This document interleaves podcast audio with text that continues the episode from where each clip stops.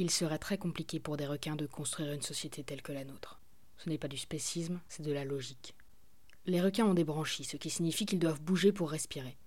Ce sont donc des hyperactifs de l'extrême. Le problème de ce système ancestral demeure dans la perte de précision inhérente à un corps en mouvement. Pour cuisiner, échanger, commercer et même écrire, il faut de préférence pouvoir se poser. Qui n'a jamais connu la frustration de l'impossibilité d'écrire dans un train, messieurs, dames? N'a pas encore connu la torture. Et les requins, eux, sont condamnés pour l'éternité à cette frustration. Les plus observateurs me feront remarquer que de toute manière, leur nageoire dépourvue de pouces opposables rendait déjà la tâche très complexe, et les plus rudimentaires objecteront à leur tour que les requins n'ont pas grand-chose à écrire. Pour le bon déroulement de cette conférence, je vais être obligé de demander immédiatement aux rudimentaires de cesser d'être terre à terre.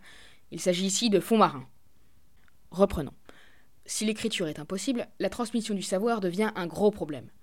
Admettons que les requins possèdent un système de communication élaboré et complexe et qu'ils puissent échanger leurs idées par des gestes de nageoire très précis ou par un usage ingénieux d'émissions de bulles de manière à créer une sorte de morse. Il faudrait donc faire des lieux d'échange, des écoles ou des salles de réunion où les savoirs seraient divulgués et partagés. Le gros problème de cette solution demeure, encore une fois, dans l'incapacité des requins à rester en place. On ne peut pas faire une école où chacun bouge dans tous les sens. Pour régler ce problème, on me proposa de créer un système de courant interne à la structure, amenant directement l'air aux requins. Cette solution ingénieuse présente malheureusement deux autres problèmes. Premièrement, les courants risqueraient aussi d'emporter les requins, et il faudra donc créer un système d'accroche qui serait très contraignant et peu approprié à un lieu de libre-échange du savoir. C'est une question de symbolique. Deuxièmement, et le vrai problème est là, pour qu'un tel système soit conçu, il faut quelqu'un pour le concevoir. Ce qui nécessite donc des requins ingénieurs. Or, un requin ingénieur, s'il veut pouvoir être réellement efficace et dévoué à sa mission, ne doit pas avoir à combler ses propres besoins alimentaires. Il faudrait donc des requins chasseurs très efficaces qui seraient capables d'avoir du surplus. Le problème qu'engendre cette solution, c'est le stockage. Pour garder la nourriture, il faut des requins gardes. Et cela augmente encore le nombre de bouches à nourrir. Mathématisons tout ça. Prenons les requins blancs comme exemple. C'est les plus stylés et les plus populaires à cause d'un film sur la dentition maternelle. Selon la récente étude de Jason Simmons, professeur d'une université de Tasmanie, un requin blanc a un besoin énergétique d'un bébé phoque tous les trois jours. Vous pouvez faire des recherches, cet homme et ce chiffre existent réellement. Ça va bien le scepticisme. Mettons que pour un requin intello, ce besoin soit de 1 tous les deux jours. Parce qu'il ne peut pas réfléchir sans marcher, qu'il doit lutter contre la torture de l'impossibilité de l'écriture, que le problème est de taille, et puis que je trouve ça rigolo. Admettons maintenant qu'un requin garde soit capable de garder jusqu'à 4 dépouilles de ce qu'il restera des petits bébés phoques trop mignons, une fois qu'ils seront sauvagement déchiquetés et qu'il faut aussi le nourrir tous les trois jours. Le problème du requin garde, c'est qu'étant incapable de rester statique, il sera obligé de faire des rondes permanentes, ce qui entache fatalement sa santé mentale. Pour éviter qu'il devienne un requin marteau, il faut donc un requin psy pour le requinquer. Et il faut également nourrir ce requin psy.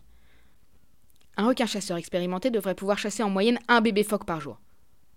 Nous absolutiserons ce chiffre parce que je crois que j'ai déjà perdu la moitié de mon auditoire. Un requin chasseur tue donc un bébé phoque par jour. Bon, maintenant modélisons cette société avec un chasseur, un ingénieur, un garde et un psy. Le premier jour, le requin chasseur nourrit l'ingénieur.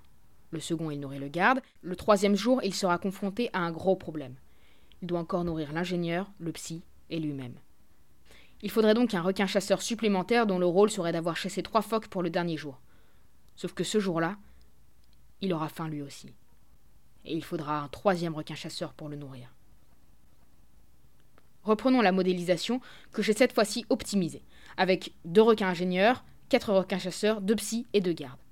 Le premier jour, quatre phoques sont morts. On nourrit les ingénieurs, il reste deux phoques. Deuxième jour, plus quatre phoques. Le stockage passe à 6. On nourrit les deux gardes, il reste quatre phoques. Troisième jour, plus quatre phoques. Le stockage passe à 8, d'où la nécessité d'avoir deux gardes. On nourrit les deux ingénieurs, il reste six phoques. On nourrit les deux psys, on passe à 4. On nourrit les gardes, on passe à 0. Le système fonctionne pour deux requins ingénieurs. On a donc besoin de deux requins gardes, deux requins psy et quatre requins chasseurs. Huit requins sont donc nécessaires pour deux requins ingénieurs.